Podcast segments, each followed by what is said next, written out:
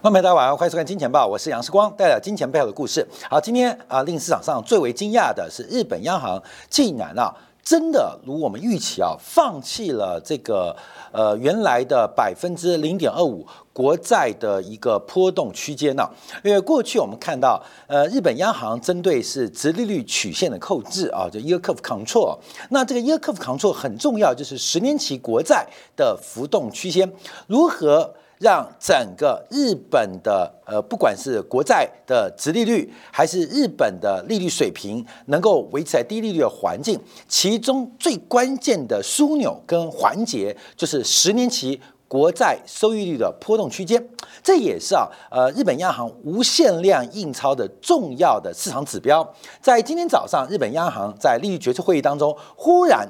忽然啊，宣布扩大这个浮动区间。关众你去想想啊，这个浮动区间代表什么意思啊？就像我们看到港币对美元，它是有强强呃这个强兑换跟弱兑换，就是七点七五到七点八五嘛。我们知道港币跟美元就是在七点七五跟七点八五之间做做浮动嘛。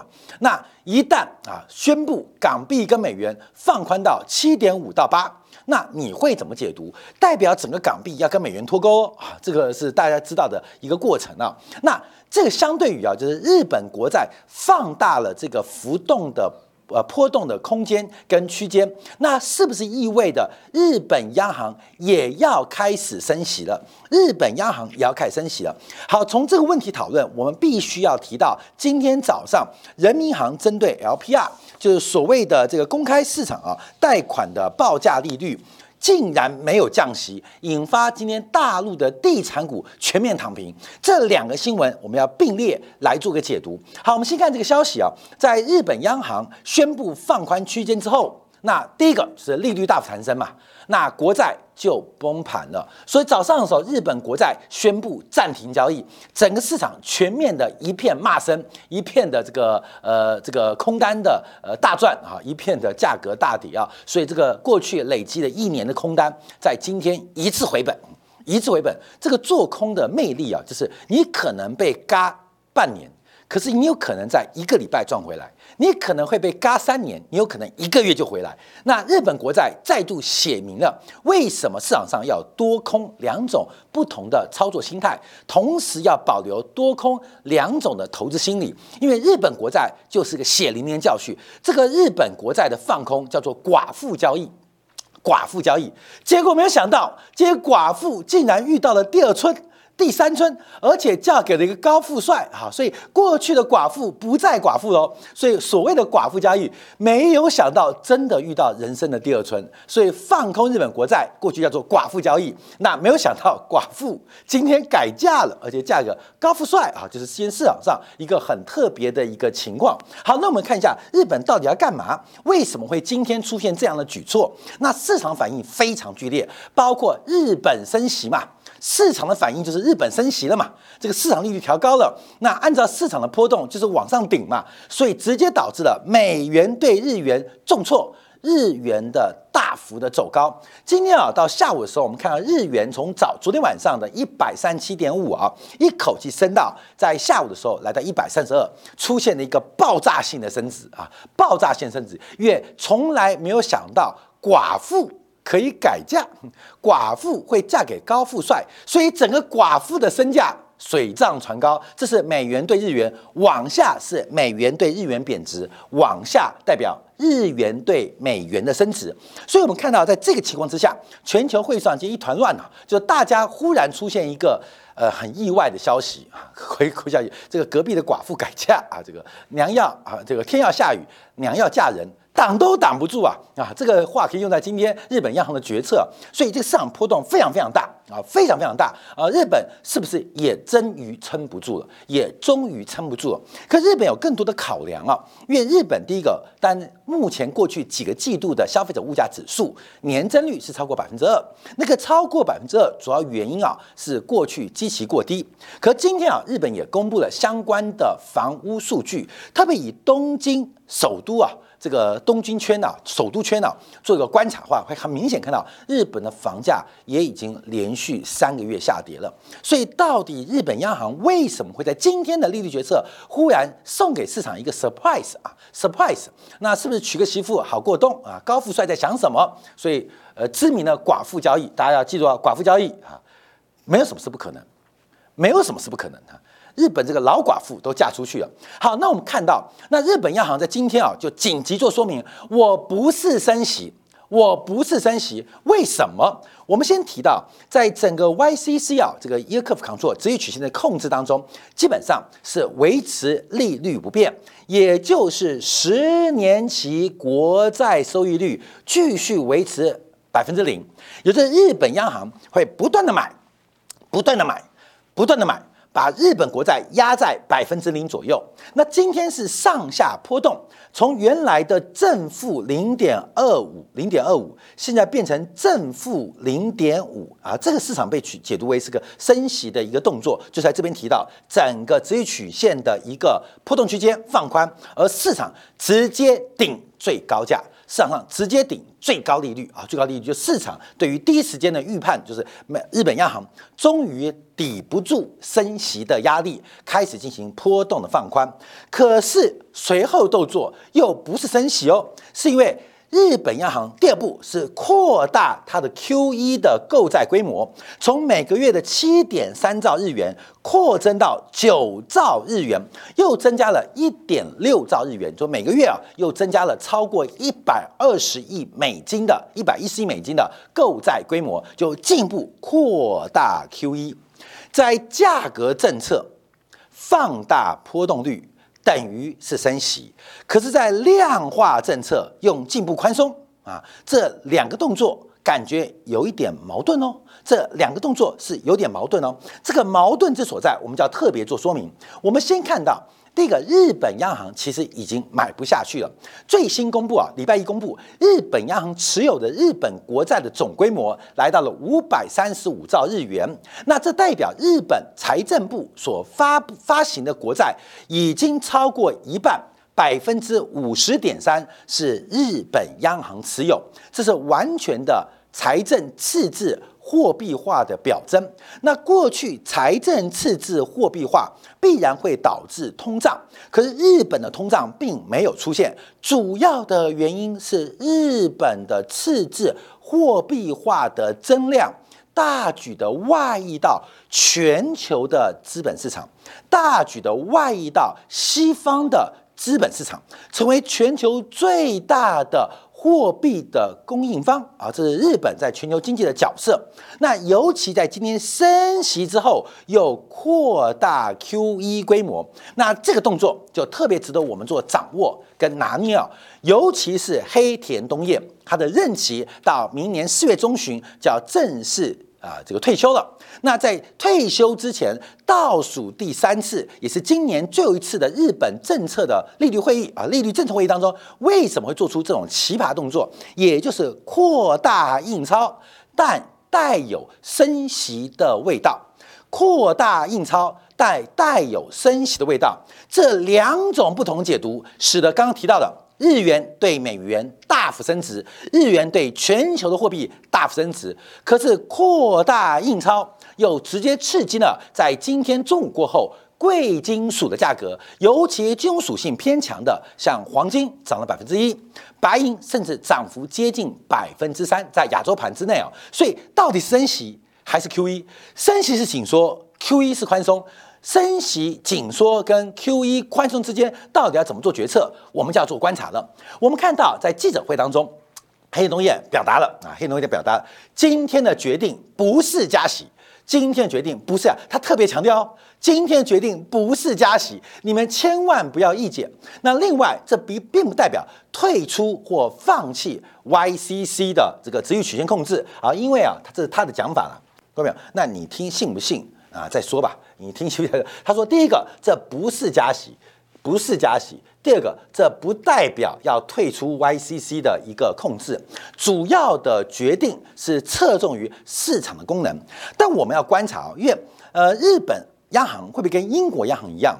当时啊，这个特拉斯啊进行了一个小规模的英国的财政改革计划，导致英国国债的崩溃，进而导致养老金的挤兑跟保证金的。呃，这个呃追缴的风暴，那日本央行这个动作还正在扩散，我们并不知道会有什么样的反应。但今天啊，比较正向的是，日本的银行股是整个日本股市重挫跟大跌之下少数红盘跟亮眼的族群。所以目前啊，感觉好像挤兑风暴不会在日本身上，当然不会在日本身上嘛，因为日本的钱不是给日本人用。日本人的身体就跟二战结束之后是让美军享用一样。好，各位朋友，这才是重点哦，这才是重点哦。日本为什么在这边进行了升息带有 QE 动作？因为日元就跟日本人一样，不是被日本所掌握，不是被日本人所使用。所以啊，黑农业不断强调这不是加息。好，各位朋友，我们把这个背景啊，马上要拉到另外一个消息，就是今天。人民银行已在年中啊年底最后一次十二月二十号决定了最新的这个贷款的基准利率 LPR，一年期跟五年期维持不变啊，这跟中央经济工作会议上礼拜的决策高度的同向，可是令市场非常失望。哎，你不是要救救现在目前这个萧条的，尤其是耐久材啊跟投资品的这个景气吗？所以 LPR。或这个一年期或五年期，是不是有点降息的空间？可是人行选择不降息。好，等一下我们讲一下内部问问题、内部原因。可是不管是日本还是中国，我们都要提到，其实中日两国是美国负债端最重要的外部来源。美国负债端最大的外部融资来源，一个是中国，一个就是日本嘛你光是看持有美国国债的。规模跟存量不是日本就是中国，永远是第一、第二、第二第一。所以美国最大在负债表端、负债端最大的外部融资来源就是中国跟日本，就是中国跟日本。从二零一七年，中国开始进行供给侧改革，特别是针对中国的金融业。开始大量的去杠杆，也就是中国作为美国负债端的融资来源，或是长期的融资潜力开始逐步下滑，而这个逐步下滑也直接引导二零一九年鲍威尔的降息。但这个事情啊，因为二零二零年第一季的新冠疫情给打乱了。所以，二零二零年第一季还记得吗？美联储开始疯狂的印印钞，把利率降到零，再配合财政的三轮刺激，把我们看到的一个大国博弈，还有美国负债端融资的问题给掩盖了啊，给掩盖了。可是疫情结束了两年之后，所有的事情重新逐步回到常轨，这个问题又被凸显了，也就是美国负债端。外部啊，内部是美国国内的银行啊、企业啊、呃家庭啊，他们储蓄嘛，提供给美国呃资金需求者的融资行为叫内部。外部融资，中日问题又重新被拉上台面。中国并没有进一步扩大杠杆的决心跟方向，所以中国作为美国负债端最大融资方的地位已经被日本取代了。我们再度用。持有美国国债的规模作为证据，所以中国不能成为美国负债端最大融资方。那第二名的日本就非常重要，日本就非常非常重要了。我们知道，日本不管是企业跟家庭，他们的储蓄是远高于负债的，储蓄是远高于负债的，也就是日本央行升息。变相是替日本的实质工资跟企业的实质所得带来正向的注意，不像美国，美国是负债大过储蓄哦，仰赖外部融资哦，所以升息对于美国家庭跟企业来讲带来的是负担。日本的加息对日本的居民跟企业。带来的是红利，可是日本为什么不加息？因为日本不在乎日本人的红利，在乎美国人的负担。所以我们可以想这个想象这个窗景啊，为什么日本不愿意加息？日本明知道通胀救不起来，因为日本所有的印钞，日本所有低利资金都成为 carry trade 国际套汇资金最大的融资来源。这是我们都知道，黑藤东也知道，鲍威尔更知道，大家都知道，日本的低利率只是成为国际资金套利的一个，嗯呃，这个金山银山呐，对日本没有帮助，因为日本人爱存钱，你只有升息，日本的通胀才会起来。光美，这常识你知道吗？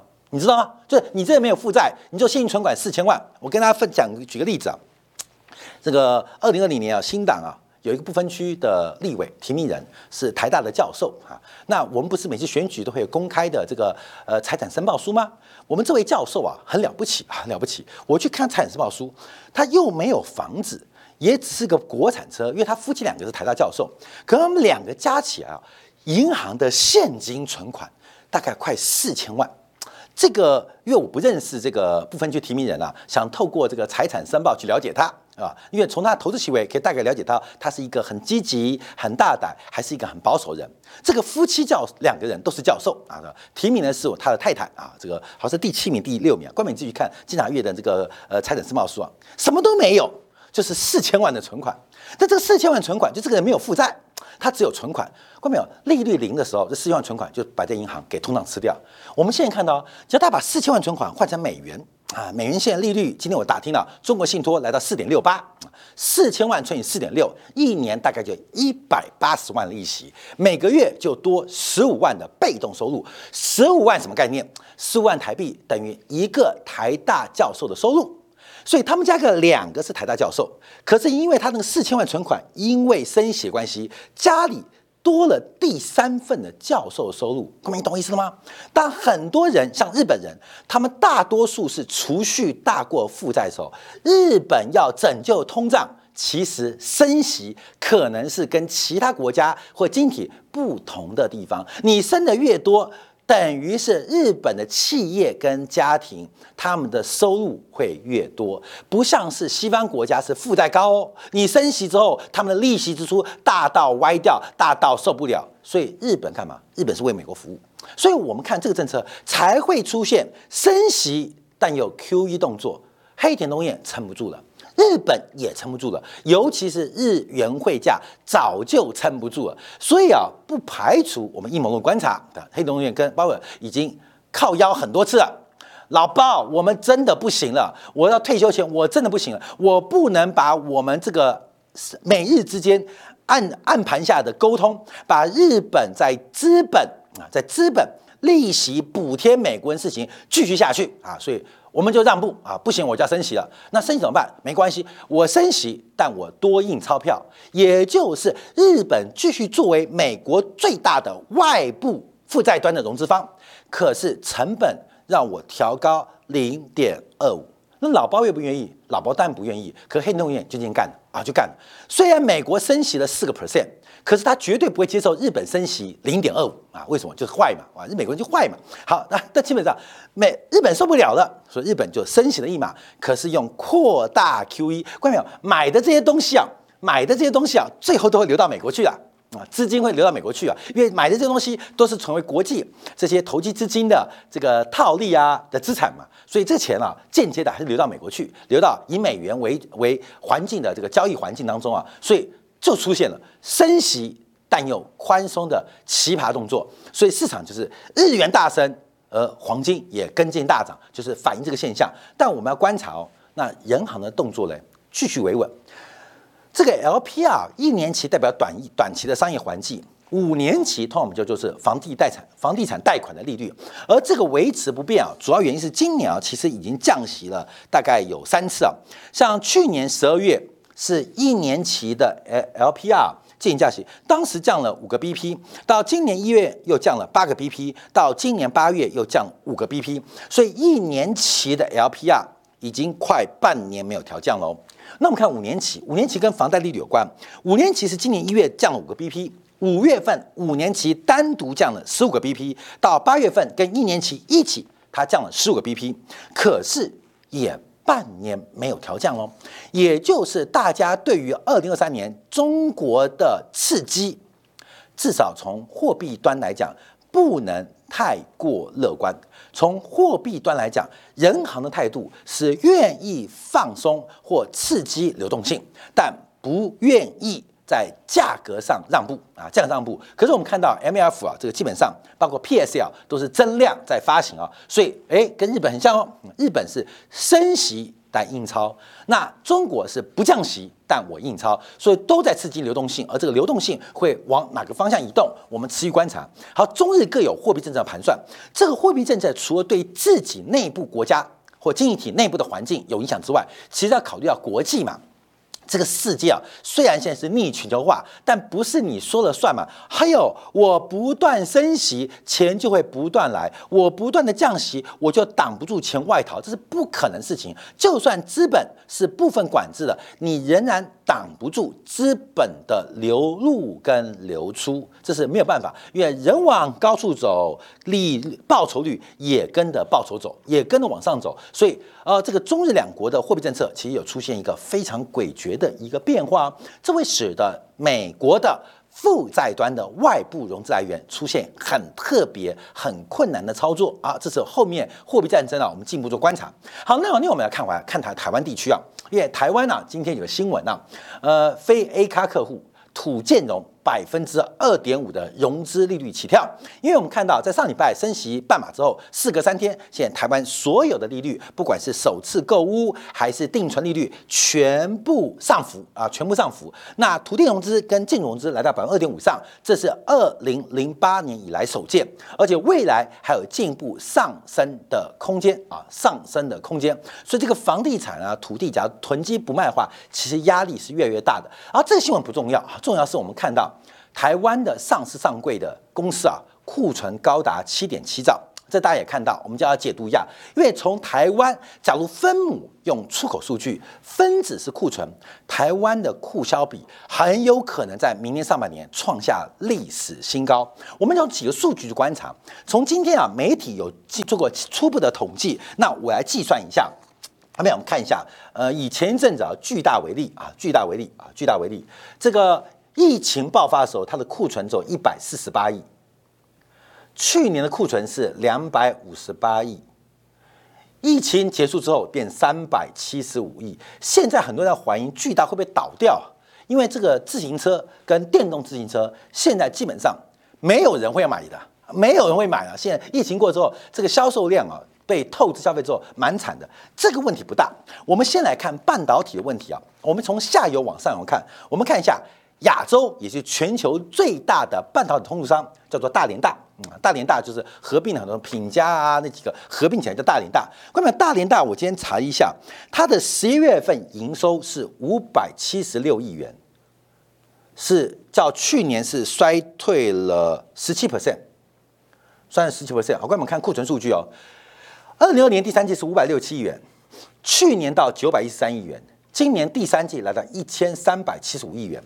也就是大连大现在把采购给关掉，足够支应它的销货两个半月，足够支应它销货两个半月。这亚洲最大的半导体通路商哦，大连大一千三百七十五亿，是它月营收的五百七六亿的两倍半。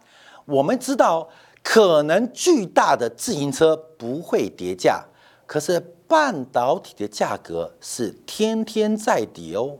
是天天在跌哦，说不定从记忆体就跌到了这个类比晶片啊，最近电源晶片开大跌，哪天跌跌到了像这个模拟晶片开大跌，所以大连大的库存又碰到了半导体产品价格的大跌，它大概两个半月啊，就是不进货，整个公司停板两个半月，有可能才消耗库存，有没有可能？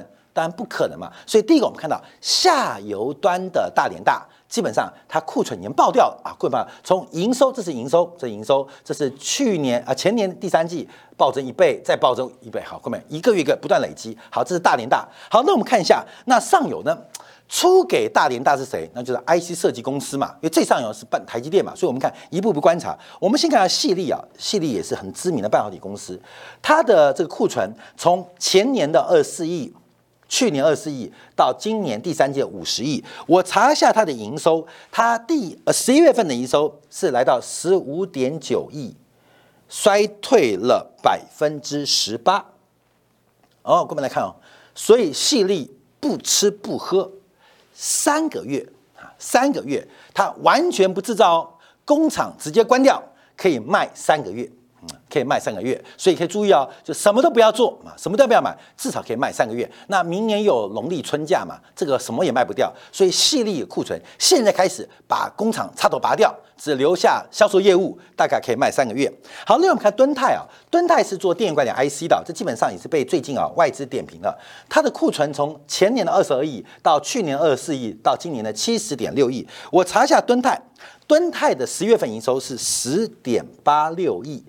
它的销售掉了四十二 percent，那么你知道它的营收十点八六亿，它的库存七十亿，敦泰可以关门了，你知道吗？敦泰啊，敦泰不好意思讲它，因为这个老板是我们台大的大学长，这个人对台大捐献很多啊，显然可能台大危险喽，因为台大最大的金主，他现在可能只能捐晶片了，不能捐钱了，因为敦泰不吃不啊，不是不吃不喝啊，呃，这只吃只喝啊。只拉不碎，哈，看到没有？大概要七个月才能把库存消化掉。而且我们看营收暴跌哦，为什么？就华尔街谚语嘛，小麦涨的时候买不到小麦，小麦跌的时候没有人要小麦，这就是金融市场、商品市场的特性。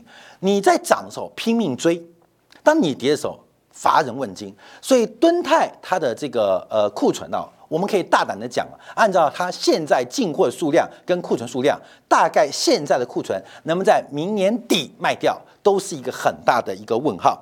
好，另外还包括瑞昱啊，瑞昱最近股价也是跌得非常惨的，这个库存也是从原来的，这也是很夸张的数字啊，从原来的七十九亿翻一倍，去年一百五十五亿，到今年第三季两百四十九亿。那瑞昱的营收是七十二点九亿，七十二点九亿，那衰退是百分之二十，月营收。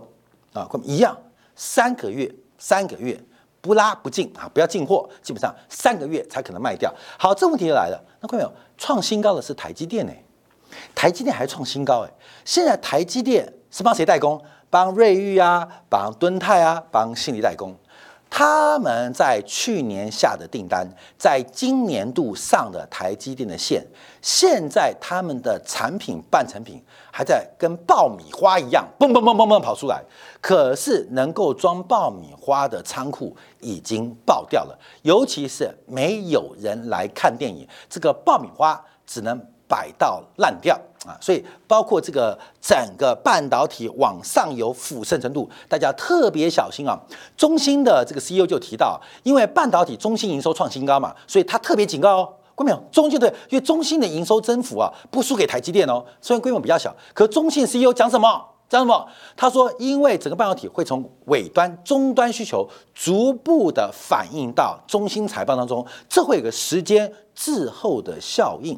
中芯如此这样讲，革新如此这样讲，联电如此这样讲，只有台积电这样讲，就很神奇哦。台积电的客户跟台积电的终端现在库存都已经爆炸了，都已经。爆炸了，难怪台建股价会从六八八跌到三八八。你相信有些 CEO 讲的话，你还真三八啊？你还真三八？所以我们看到那营收才会出来的。好，那我们再往下看，大连大是谁的下游？是谁的上游？我们知道大连大是 IC 设计跟半导体的上下游嘛。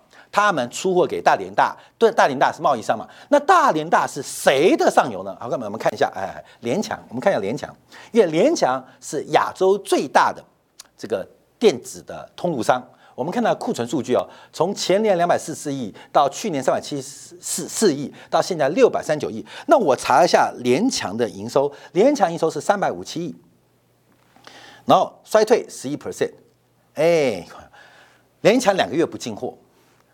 都够卖啊，两个月不进货都够卖啊。尤其还注意哦，手机 notebook 会跌的。我跟你讲，报这个叫做烫手山芋，你报的库存是会跌的，而且越跌会怎样？越没有人买，越跌越没有人买。所以我们看前面啊，从瑞昱啊，从细粒啊来看，他们的库存周转天数少则三个月，动辄多的超过半年。好，那大连大它的这个呃这个库存的周转率也是两到啊三个月，每个都两到三个月哦。所以现在半导体上面的库存至少堆积将近一年。那现在往下来看啊，联强这边又卡两个月啊，你看那联强又跟谁叫货呢？好，我们看华硕啊，看华硕，华硕的营收啊，十月份是四百呃四百五七亿，四百五七亿，这已经被宏基点名了啦。前年的库存九百一十九亿，去年一千五百九十六亿，华硕第三年营收一千八百五十二亿，也就是华硕现在把工厂插头拔掉，足够出货四个月，出四个月，哎，关淼你就妙了，能不能开加开价好吧？这边四个月，因为他的货有四个月要卖嘛，那它底下通路连强有两个月嘛，好，所以现在哦，不要讲半导体哦，光是电产品，华硕把它做好之后，要先摆六个月。NB 先摆六个月，那 Notebook 摆六个月会发什么化学变化？会多一个键盘吗？还是尺寸会变大？嗯，十四点一寸摆了半年之后变十四点二寸啊，键盘从五十一个变成五十二个啊，不会，它只会叠加。所以光是啊终端，我们就把联强加华硕就是六个月起跳。那再往上追，从大连大到敦泰，再到瑞昱，再看细粒，再加起码六个月。起码六个月哦，开车就更恐怖哦。所以十二个月库存就摆在你眼前。所以我们看到这个这一次啊，台湾的库存危机，后面会发生什么事情？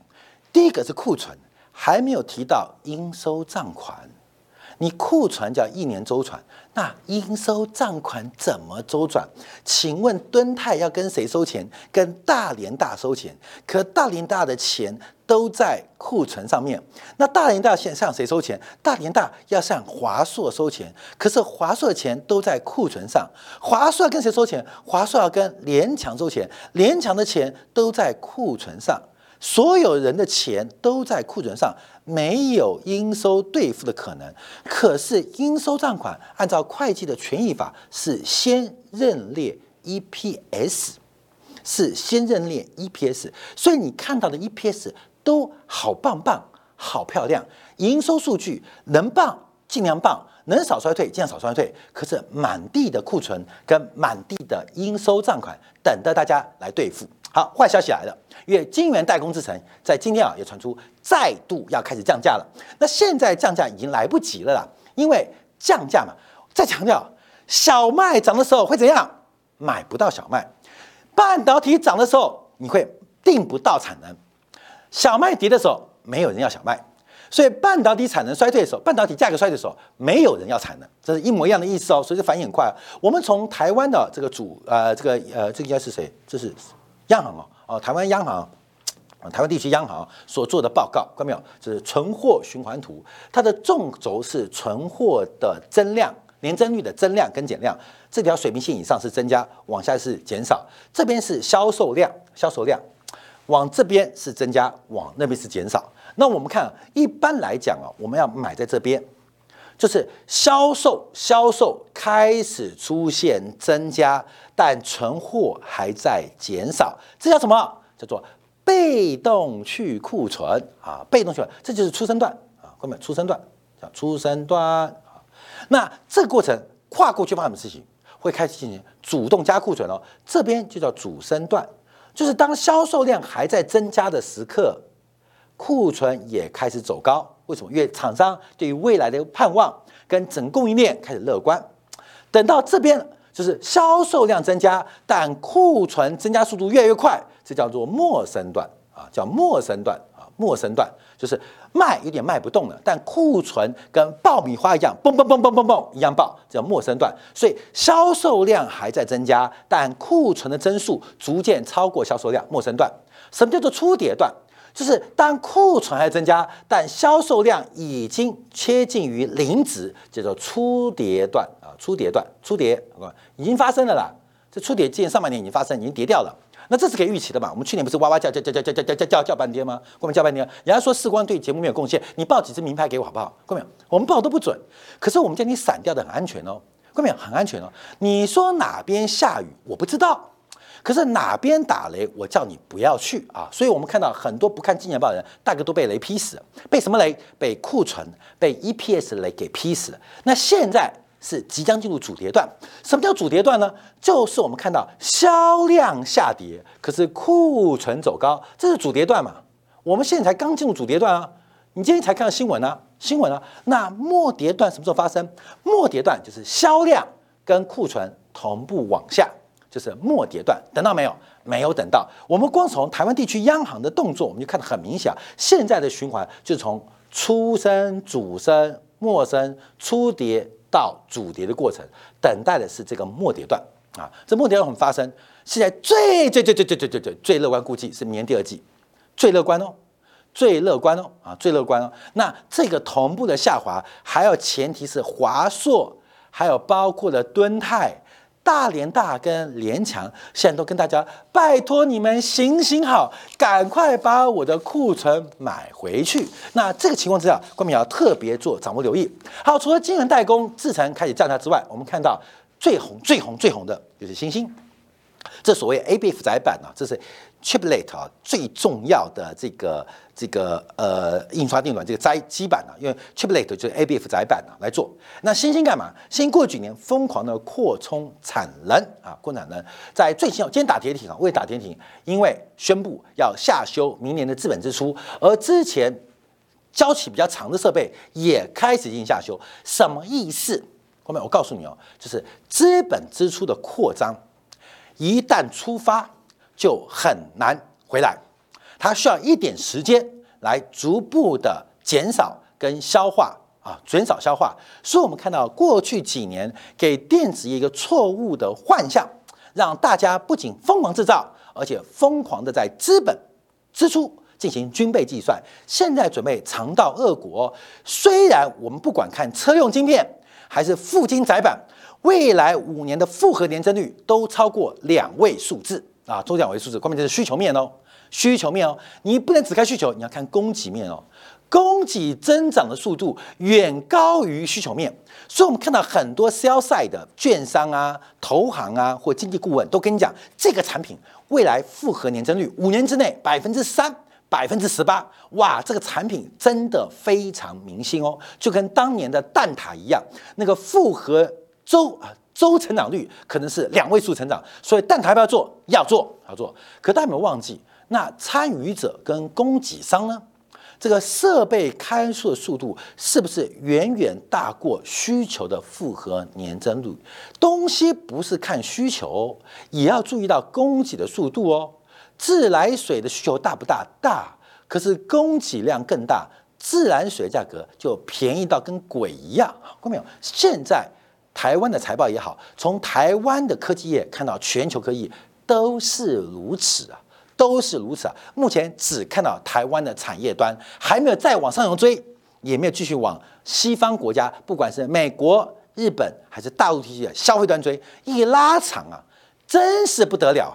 四八六电脑摆到摆的。连八六都没有，这是目前台湾电子业投资人你即将面临到的一个巨大的噩梦，分享给大家。好，下面一个这样的广告，我们好观察。昨天美国的数据很重要，就是美国的商呃房地产建筑商的住房信心指标。我们从这个信心指标来分析下美国住房的库存，还有未来新增的产屋。那除了住房之外，还有美国的商办，假如都不建设，你知道会发生什么鬼故事吗？就是房价高的离谱。负担买不起，而美联储会更生气。我们休息片刻，回来看一下美国住房信心到底会对于美国明年的物价还有美联储产生什么影响？休息片刻，马上再回来。